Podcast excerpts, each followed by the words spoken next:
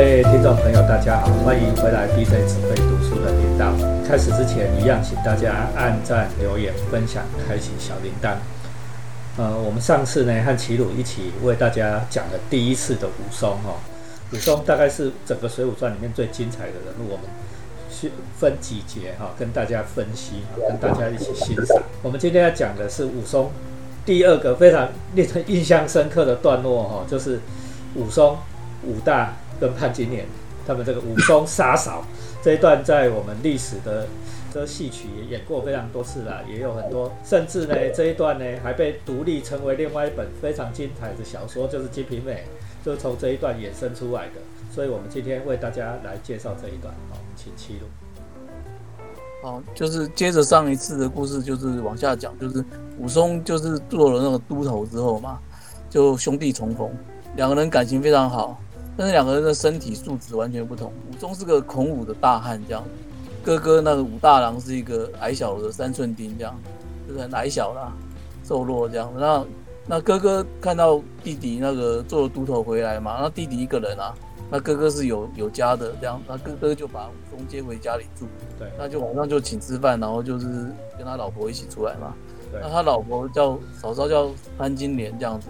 那看到武松这个非常的魁梧，就想要勾引他。言语试探之下，武松几句听懂了之后就翻脸，就言句这样。潘金莲见笑转生气嘛，更想登秀气啊！对对对，我用国语讲啊。回来就武大进来的时候，他就跟那个武大告状说，武松调戏他，啊，要那武大郎赶那个武松出去这样。武大很为难了，就是这个这个弟弟是好不容易就是又见面了这样，让他们兄弟感情很好。就武大还没有还没有下决定的时候，那武松听的话就二话不说。他就默默走回房间，这样哥哥本来已经给他派了一个房间，这样，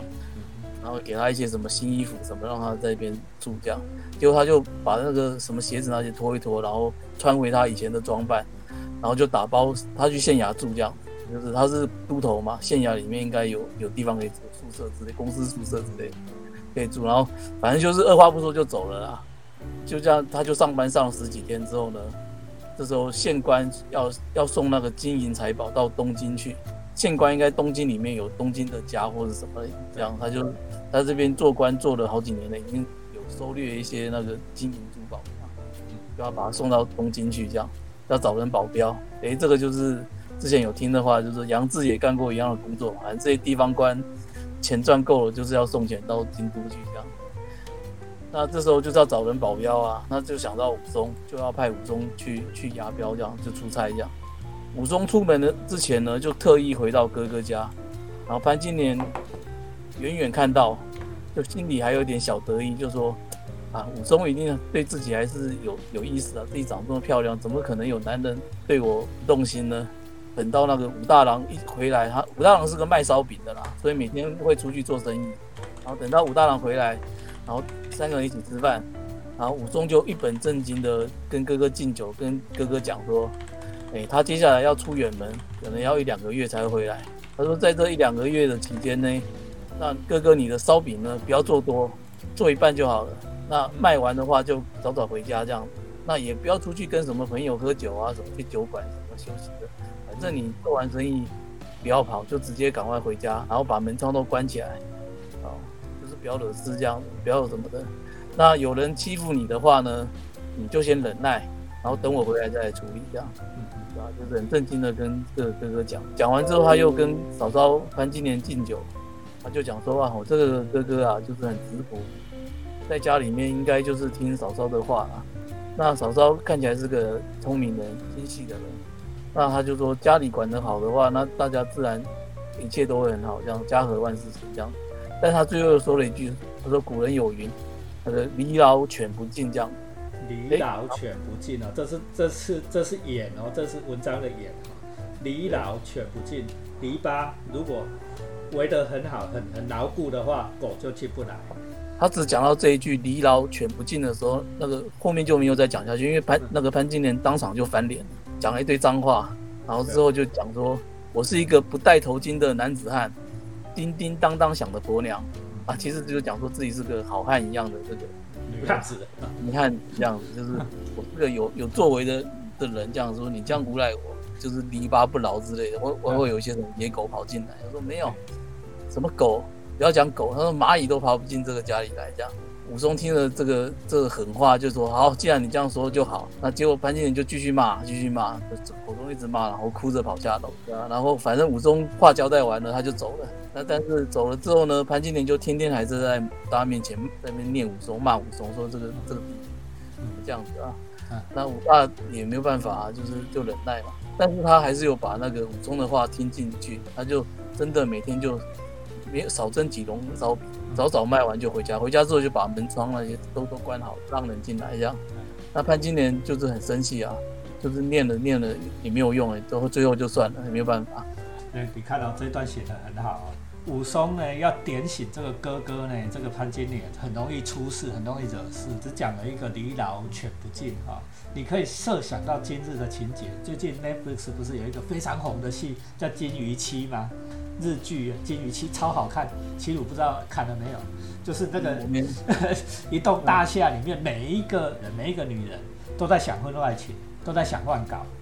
OK，然后全部通通都哦，那个情欲场面有够多。自古这情欲食色性也嘛，这个古时候也有啊，现在也有，只不过以前的人防的方法跟现在的人防的方法不大一样。古时候有礼教的约束，潘金莲不敢大肆像金鱼妻那样搞。啊，武武松提醒的也是对的，这个都是亘古以来啊，就是一样的道理。哥哥啊，你蒸笼少蒸几笼，早点回家啦。你家里老婆太漂亮。你老婆太漂亮，你就要早一点回家，你不要一天到晚在外面上班哈。这个提醒所有的男性朋友，好吗？那反正其实接下来故事很精彩，但是这一次的主线还是在武松身上，所以我们就我们不讲。这个潘金莲也很有故事可以讲，武大也很有故事可以讲，我们今天都没办法讲。对对，而且那个是另外一本书了，对吧？那反正简单讲就是那个潘金莲就后来就遇到了一个那个暴发户叫做西门庆啊，这个其实其实大家应该也都知道啊，对，黄婆居中牵线啊，然后两人开始偷情啊。另外一个卖梨的一个小贩叫做运哥，知道了他们偷情的事情，其实大家都知道了，只是没有人去弄啊。但是这个这个小贩应该就是想要勒索这个小朋友啊，就是一个少年人啊，少年人对对，卖他勒索七年庆啊，哈。对对对对，然后结果就被王婆打一顿之后就踢出来，踢出来之后，他就直接跑去武大那边告状，就说哦，你老婆跟人家通奸哦，赶快回去抓奸这样。大家回去抓奸的时候，就是西门庆夺门而出嘛。西门庆其实会武功，比较高大这样子，看到他就一拿一脚踹门，那那个武大在门后面啊，就被他踹到那个重伤这样。然后重伤之后就躺着躺着，然后后来潘金莲最后两个人跟西门庆商量一下，就是用砒霜把他死。哎，对啊。然后死了之后，就是西门庆就贿赂了一个团头，团头我觉得就是应该就是一个地方结社的一个头头领啊，那可能就是帮他礼仪社的啊，礼仪社帮他处理尸体这样。但而且西门庆就特别贿赂他，就是说武大就是心脏病发，心痛嘛，心脏现在讲应该就是可能心肌梗塞或什么的啦，哎，要他就这样讲，然后就说啊这没什么，就赶快因为天气热啊，所以赶快那个尸体烧一烧，结案了这样，毁尸灭迹啊，哈。但是这个何九叔很聪明，他被贿赂之后，反而说：“哎，这个东西这后面是不是有鬼？要不然人家干嘛贿赂我？”所以他就偷偷用计，然后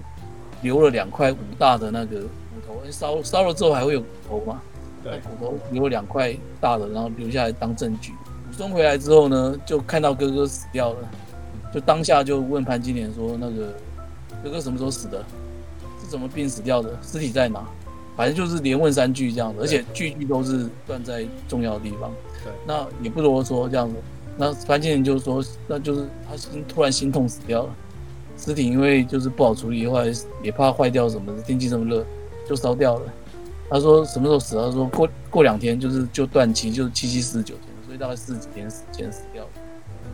就是说其实武松也没走多久他就死掉了。这样，那个武松听完就不啰嗦，然后就马上出门，转头就出门。然后回到衙门，换了一身素衣，就是披麻戴孝要穿素的嘛。买了一些祭品在街上啊，买了一点带了身上带一点银子，然后尖刀就回来。大尖刀，尖刀哈是关键关键道具哈，尖刀。然后就回来这个哥哥家里，然后就开始拜哥哥。然后拜的时候呢，他的口中就念着说啊，哥哥你啊，要是有什么冤屈的话，晚上就托梦给我。然后拜完就开始痛哭这样。而且哭到大声到说左邻右舍都听得到，哭得很惨。然后哭完累了，然后武松就睡到那个临临临床前面，这样就是他那个。然后果然到了晚上的时候，就突然有一阵阴风爬起来，好像有个人从那个床底下那个爬出来一个影子这样子，然后口中还还还念着说：“兄弟啊，我死的好苦啊。”这样。然后武松本来就认定那个武大郎可能是被人家害死的，他看到这个灵魂出窍。就是个鬼魂来来来出来的话，他就心下就更认定是这样，所以他第二天一早起床之后就就去再问一次潘金莲，再问一次潘金莲，那就就是审案嘛，就是武大怎么死的，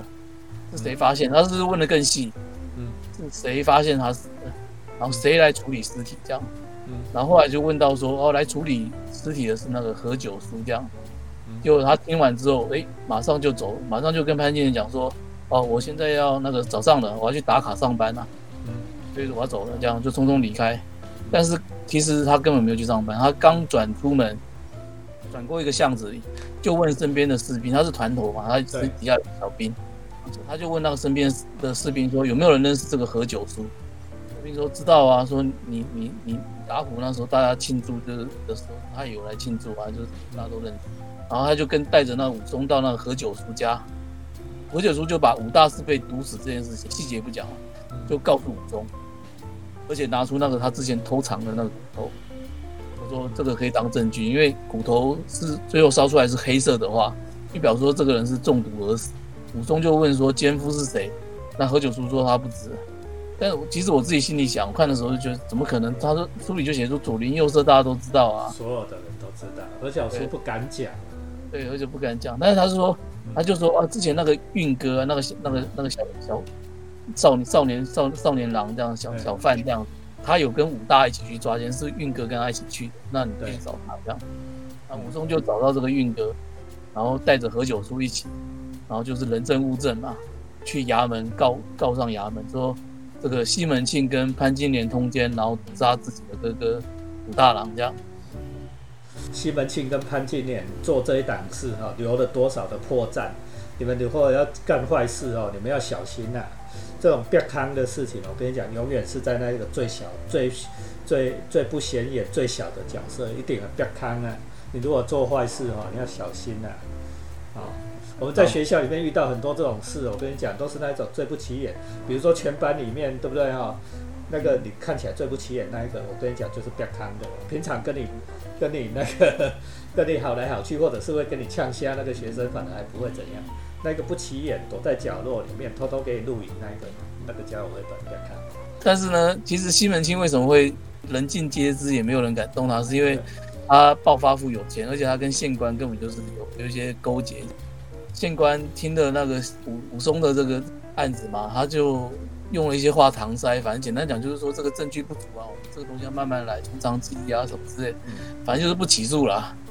不想起诉这样。那武松就是也没有什么争辩，摸摸鼻子就就下来了，不起诉就不起诉，然后他就这个很重要哦，你看哦，你去告官对不对哈？官都不想理你的时候，官官就是官嘛，官不想理你的时候，你其实无可奈何，你在那边挥哦是没有意义的，对吗？你想怎么干就去怎么干。武松就是这样，所以他就转头，他就带了一些纸笔，然后再买了一些祭品回家，就是拜完哥哥呢，请嫂嫂潘金莲下楼来，然后他身边有些士兵嘛，就叫那些士兵排桌椅，然后把门堵住，然后就是有点像是列着张桌椅排起来，说他说他要谢客，哦，因为谢客也是正当的理由嘛，那潘金莲就说谢什么客？他说没有啊，就是我们办丧事一定要麻烦到左邻右舍啊，是不是？那我们就是要感谢一下左邻右舍嘛，麻烦到他们嘛。那这个理由很正当。哎，那潘经理没话讲，他就先去隔壁请那个王婆来，然后在左边右边请了一些那个长者，邻家的长者过来这样子。对。然后请大家喝酒啊，喝了七八杯之后呢，他就就问说，那哎这里的乡亲呢，来这边的啊，谁谁的字写得好？那就大家就推了一个人说，哎这个人字写得好。听完之后啊，武松突然就拔出刀子。然后他不知道，他当然会吓到啊。但是他就说：“大家不要怕啊，今天呢叫大家来呢，只是想做个见证的，叫大家做个见证。然后那冤有头债有主，大家也不用害怕。然后他就开始逼问那个王婆跟潘金莲，然后他就把刀子然后抵在那潘金莲的脸上这样，嗯对啊，那潘金莲就吓到就全说，就潘金莲没胆了、嗯。就问他怎么样，就是他哥哥是不是他害死，他就全招了，把故事都讲出来，然后就叫人在这台语叫做“恶感魔大”了啊，恶那个恶人都很没胆啊。然后他就叫那个乡亲就把那个就是他招认的这这个东西通通记录下来嘛，证词记录下来之后，然后呢，接下来王婆想要狡辩也没办法，因为潘金莲已经认了啊，然后王婆比较狡诈，但是没办法了，他就当场把潘金莲跟王婆押到那个大的这个灵堂的这个前正前面，然后就说：“哥哥，灵魂不远，兄弟与五二与你报仇雪恨。”之后呢，马上就把潘金莲给翻倒，就是潘金莲吓到想要跑，人来不及把他抓住，然后就给推倒了，就倒在地上，然后双手双双脚把他踩在地上就固定住这样，然后随即扯开他，哎，这个可以讲吗？就是我们是普通皮的节目 了。可以可以，扯开，扯开胸口衣服，说时迟那时快，然后一刀就挖开胸膛，把丈夫都挖出来，供在灵堂。对，然后接下来割了头，包起来，下楼走去。然后下楼之后还很很温和，跟那个底下那些乡亲朋友讲说：“哦，麻烦大家再坐一下，我一下就回来哦。”大家就继续吃吃喝喝这样。然后反正大厅有士兵把守，然后王婆就带到带到楼上关起来，那其他人就继续留着这样。《水浒传》里面对付这种奸夫淫妇啊，都很残忍的啊。后面还有还有更血腥的场面哦。然后你如果听得不开心，赶快把那一段跳过去就好。之后，武松就带着头去西门庆的经营的那个药铺找人，然后西门庆不在，逼问那个掌柜，然后掌柜就说那个他在外面附近酒馆一样喝酒，然后武松就找上前去，然后看到西门庆在在那个包厢里面，他就先把潘金莲的头丢进去，然后刚好砸到西门庆的脸，西门庆受惊之后，看到武松冲进来，那可是西门庆也练过武功，手脚也很好，他就虚指一下吸引你的注意力，但是他从旁踢出一腿。哎，结果运气很好，正好正中那个武松手上的刀。现在看来就很好笑，就是武松的那个手上的武器好像一直运气都不太好啊，对，不是被打断就是被踢走，就两人就空手打起来，但是武松很快就 会掉刀的，武松就很快就把那个西门庆打赢，然后把他抓起来，从那个酒楼上窗户那边摔下来，把他摔到地上动弹不得，然后武松跟着从二楼的窗户跳下来，看到西门庆倒地爬不起来之后，当场就割了头就跑。一路就走回武大家，然后把潘金莲跟西门庆的头都供奉在那个灵堂前面这样子，对，然后取了这个证词，就是刚刚不是已经录了那个潘金莲的证词嘛，嗯哼，然后就谢过邻里啊，带着王婆就去衙门投案这样。对啊，那这讲到这一段休息一下，就是我讲一下，就是我看这一段的心心得啦。可是这一段我念得很快，我讲的好像也很快，可是事实上看的感觉就是这么快。就是武，你看武松做事就是不啰嗦，他也不跟你争辩，嗯，他看到什么，他下一步就已经想到要做什么了，见机履机这样子嗯，做事非常利落这样。嗯。那那我我自己重新看这个这个这一段的时候，其实我因为现在其实我们看影剧什么什么零看很多的嘛，其实我马上就联想到说，其其实很像最近那个好像是网飞吧，对。有个那个杰克里奇嘛，对，呃对啊，那汤姆克鲁斯演的啦，现在有一个有一个新的影集，汤姆克啊对。斯演的是电影两集这样。对，对对对对，现在有找一个就拍一个影集，好像十集的那种影集这样。哎他找了一个新的主角，那个主角其实更像，诶、书里面的，因为汤姆克鲁斯唯一的缺点就是长得有点矮啦，有点娘，有点小，对对。对，但杰克里奇在书里面就是一个大汉，身高一八零一九零这样，猛人啊，然后然后猛人，然后体重应该至少破百这样。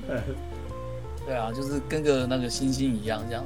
影集的那个主角比较形象比较符合，但是所以说用武松来，就我会想到这，就是说这就很像武松，因为杰克里奇他不是只有那个肌肉跟打斗很很爽快而已，对，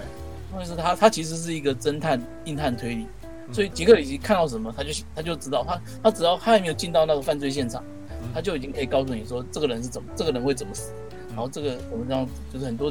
东西他都已经告诉你了。他只要他只要他甚至还没看到什么东西，他只要看到一些什么迹象，他就知道该怎么做。比如说，哎，看到外面有警车来，他就当场东西就放下来，手就举高，就知道人家来抓他。就是，呃，现在的影视发展当然就是更更前进、更更更更极端了。但是我觉得看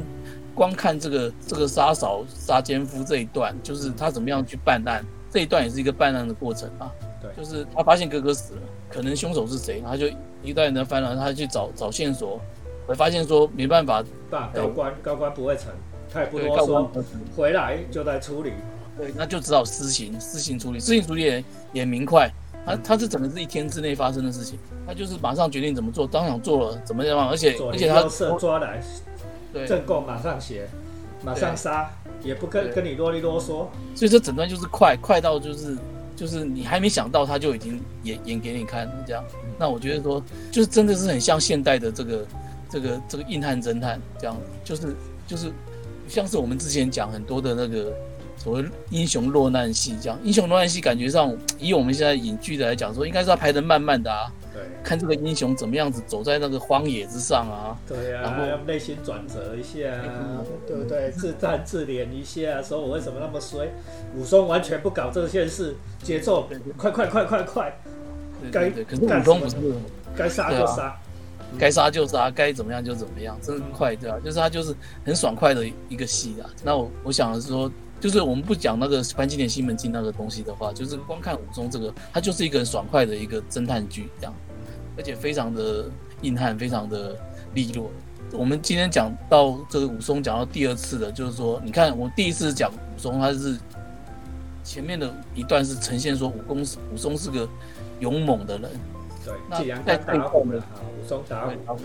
那这一段呢？这一段呢，其实他更凸显的是武松是一个聪明自己的人，嗯利落，很非常会办事情，这样脑筋很清楚，而且有决就是就是有行动力这样的人。这样，刚刚讲杰克里奇之外，其实我假如说要讲电影的这种荧幕英雄的话，其实我想到的是那个私刑教育里的那个丹佐华盛顿啊，就是可以去找一下私刑教育，我觉得就很像丹佐那个私刑教育里面丹佐华盛顿，他也是不跟你多讲话。哎，然后该怎么办就怎么办这样子，然后他会行合法的方式想办法，但合法方式走不通的话，那个就私行教育，对对就就私行教育嘛，就是这样子，就是就是给你一个教育这样子啊几，秒钟里面就把你干掉哦。对对对对该该断手就断手，该断脚就断脚，那才不跟你这么啰里啰嗦，对不对？丹佐华盛顿今年的奥斯卡金像奖也非常的，也也除了我们除了那个谁也也很有名嘛，我们打一巴掌那个杰克斯威尔史密斯打一巴掌，对不对哈？然后呢对，丹佐华盛顿不是跟他讲嘛，当你走到巅峰的时候，魔鬼要跟着你。所以你看他就是荧幕形象就是这样，就是很强，然后又是个聪明的人。那私信教育里面我讲一段就是我印象很深的啦，就是第一集是救一个小雏妓嘛，对，对啊，那人家黑帮老大就说，好啊，你要救他，那就钱拿来啊，多少钱帮你赎回去，这样，比如说什么一百万美金之类的。那丹佐华盛顿就东凑西凑，把他所有钱领出来了，就大概二十万美金之类的。然后他就一个人跑到那个那个黑帮的那个总部里面，然后就说那个二十万美金这样子，我想要赎这个厨妓。那人家就笑他说这个厨妓很红啊，这没有一百万不可能卖给你。可是其实人家根本不想卖给他啦，那所以就是提用才会提用什么这么高的价钱这样。对，那丹佐华盛顿就说好啊，我就是这个，我就只有这么多钱了、而且这个钱已经非常多了，这样，那你要不要收嘛？那人家不收，好吧，就收回去。收回去之后，他走到门口，把门锁起来，然后他就开始看表，然后就开始动手，怎么在几十秒之内，然后把屋子里面的四五个人，包括老大，一下杀光这样。对，全部杀。光之后还，对啊，对，干掉之后还看一下表啊，退步了，我老了。对啊，对吧、以前应该三十秒就可以干掉，我现在弄了五十几秒，啊，我真的弱了。这样，然后武松，我觉得在这一段这个里面，就是就是真的就是让我想到，就是现代的这样子，就是我我我一直要讲，就是说《水浒》之类，就是虽然是一个古代的一个文本，但是我觉得说，其实它很多的发想就是跟现代，只是说现在的戏剧啊或什么电影什么，就是我们玩的更极致，然后玩的玩的花样就是更更更往前这样子。可是可是很多原型其实以前就有了。我最近重看五十回的感受就是说，他的画风，他就是以戏剧分类的话，